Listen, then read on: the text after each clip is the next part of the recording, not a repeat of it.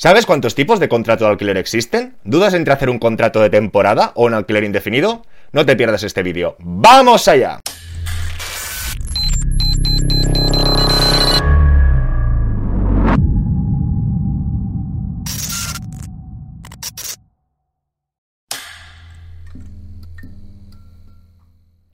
Hola a todas y a todos, bienvenidos al Banquero del Pueblo. Recordaros que llevo máscara porque actualmente trabajo en una entidad financiera y cuando lleguemos a 100.000 suscriptores nos veremos las caras si no es antes. Siguiendo la sesión de ayer, que os dejo por aquí, vamos a tratar de dirimir qué es la mejor opción, si un alquiler de temporada o un alquiler indefinido. Vamos a estructurar la sesión en tres bloques. ¿Por qué me planteo un alquiler temporal? ¿Cuántos tipos de contrato de alquiler existen? ¿Qué implicaciones fiscales hay? Empecemos. ¿Por qué me puedo plantear un alquiler temporal? Si recordamos el caso de ayer de nuestro amigo Alex, su intención era adquirir un inmueble para rentabilizarlo mediante alquiler vacacional. Os animo a todos vosotros a dejar en comentarios cuál podría ser la motivación de este alquiler vacacional. A mí se me ocurren dos de entrada. Uno, por la rentabilidad. A priori, el alquiler de un inmueble vacacional o temporal puede parecer que nos va a dar más rentabilidad. Esto lo trataremos en los siguientes apartados. Y el segundo motivo es que alguien o alguna pareja, familia, matrimonio, soltero, es igual, se puede plantear que quizá quiera adquirir un inmueble para él mismo disfrutar de vacaciones, pero mientras que no esté disfrutándolo de vacaciones, sacarle un rendimiento extra. Ok, Aquí esto ya será algo muy personal y muy particular que habrá que estudiar y habrá que ver qué gastos implica o no implica y si realmente saldrá rentable. Porque una de dos, puede ser que realmente nos salga más rentable porque disfrutemos de esa vivienda y además le saquemos unos rendimientos, pero también puede ser que la opción más rentable sea realmente cuando te quieras ir, coger un booking, un Airbnb irte de hotel y disfrutar esporádicamente cuando te marches. Por eso digo que cuando ya hay motivos personales, eh, ya sabéis que las personas somos como los colores y cada caso concreto se tendrá que estudiar. Y saltamos al segundo punto. ¿Qué tipos de contrato de alquiler existen? Ojo, no confundir tipos de contrato con modalidad de contrato. Es decir, podríamos encontrar en modalidades el alquiler social, el alquiler con opción a compra, el alquiler de renta antigua. En esto no vamos a entrar vamos a hablar realmente de los tipos de contrato. Hasta antes del 2013 era muy fácil. Había dos modalidades, alquiler indefinido o alquiler temporal o vacacional. Pero desde el 2013 hicieron una segmentación más y el temporal lo segmentaron o lo dividieron a un alquiler vacacional o turístico. Que sepáis que la sesión de hoy no vamos a tratar concretamente el turístico porque lo han complicado, en muchos casos ya implica darse de alta en el epígrafe de explotación, en función de los servicios de alojamiento tendrás que liquidar IVA o no, ya lo complicamos, de momento lo vamos a dejar un poquito más de lado, todo y que ahora vamos a explicar las diferencias entre estos tres. Básicamente, el alquiler indefinido serán los contratos con una duración de más de 11 meses, que después de la reforma del 2019 de la LAU sabéis que la duración mínima sería de 5 años. El alquiler temporal será aquel alquiler que pase de 32 días, pero que a la vez sea inferior a 11 meses. Y en último lugar encontraremos el vacacional o turístico, que son alquileres de menos de 31 días. Dicho todo esto, era para entender un poquito la temporalidad o la limitación o frontera de un contrato con otro.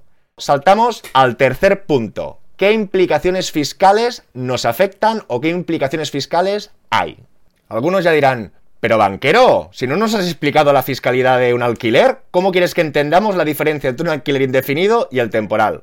No os preocupéis, por favor, dejádmelo en comentarios si queréis que tratemos en más profundidad el alquiler o la fiscalidad de un alquiler indefinido, convencional, pero imaginar si me veo seguro que hoy, sin tener ni idea de esa fiscalidad, os voy a demostrar, os voy a enseñar cómo hay que ir con cuidado cuando hagamos los números o cuando especulemos con estas rentabilidades. Si os parece, os digo una de las diferencias y ya saltamos al Excel. Tenéis que conocer que cualquier alquiler de vivienda indefinida, de todo el rendimiento o beneficio que tengamos, el Estado, por alquilarlo de manera indefinida como primera vivienda a otra persona o a otra familia, nos aplica una deducción del 60%. Por lo tanto, de entrada, de todo el beneficio que tengas, supongamos que tienes un beneficio de 1.000 euros.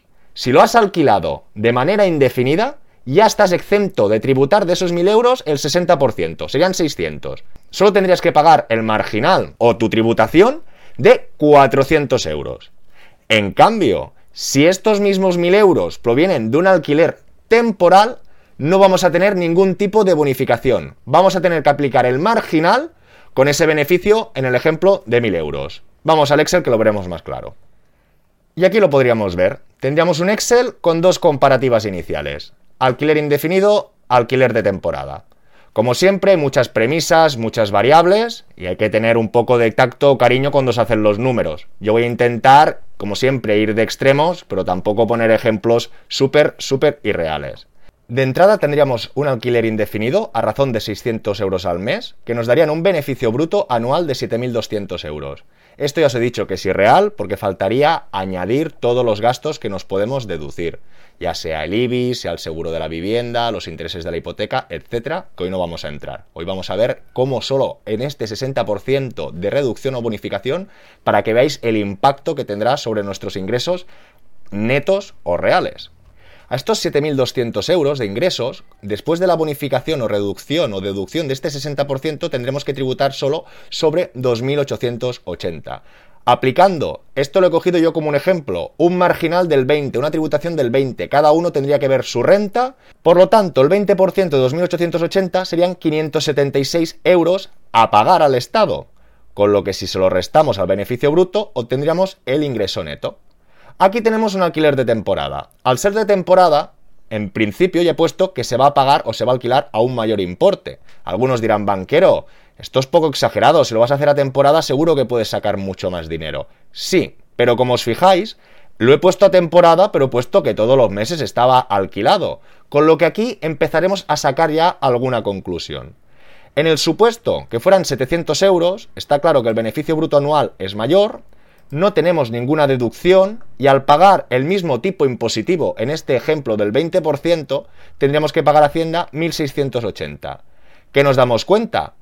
Banquero, no nos engañes. Correcto. Es decir, en este ejemplo, el alquiler de temporada por 100 euros más al mes haría que al año ganásemos un 1,45% más. Ojo, ojo con las premisas que ya os he dicho o os he comentado anteriormente. Solo que restemos un mes de alquiler, esto se va. Y aunque aquí yo continúe alquilando o superando la renta, tendremos que ver o tendremos que calcular, que esto es muy difícil de calcular a la práctica, realmente tener la certeza de qué meses o quieres disfrutar o vas a ir o no lo vas a alquilar versus el sobrecoste o el sobrealquiler que vas a percibir sin esta deducción. Aquí nos damos cuenta que aunque lo alquilásemos por 800 euros, solo que dos meses no estuviera alquilado, estaríamos percibiendo un 4,59 menos.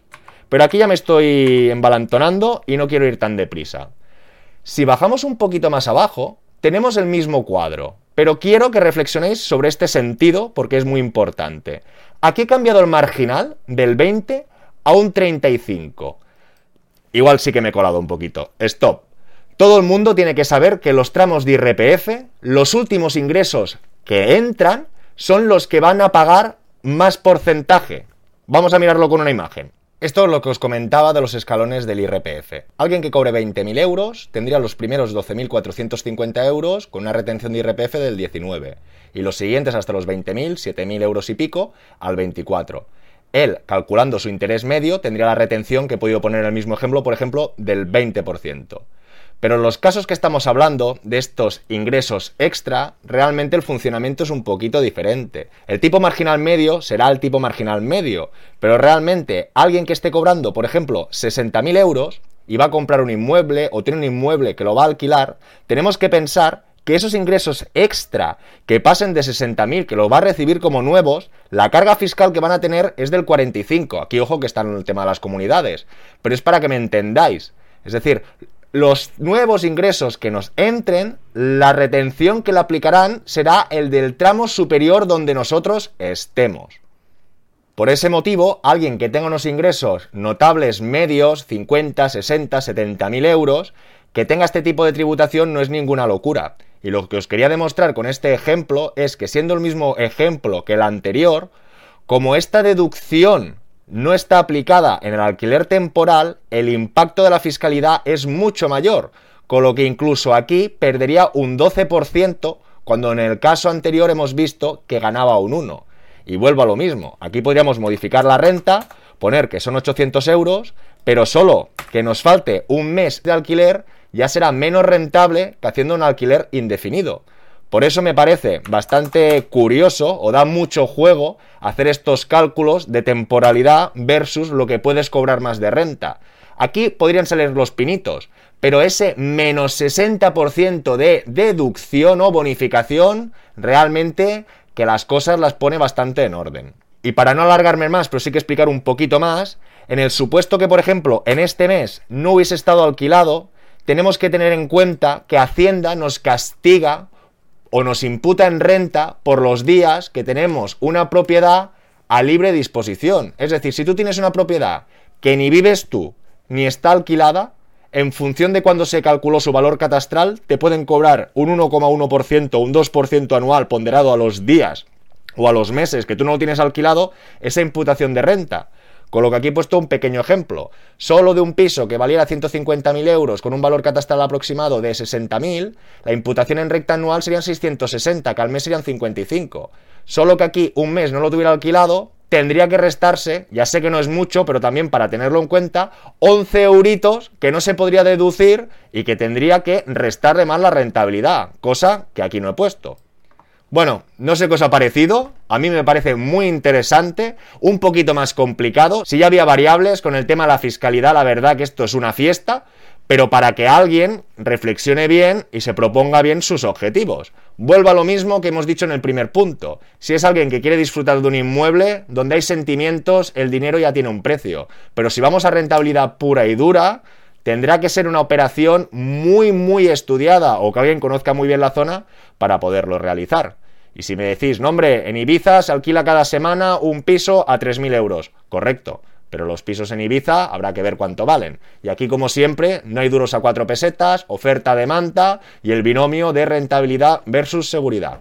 Lo dicho, espero todos vuestros comentarios, suscribiros si aún no lo estáis y nos vemos con más y mejor. Hasta luego.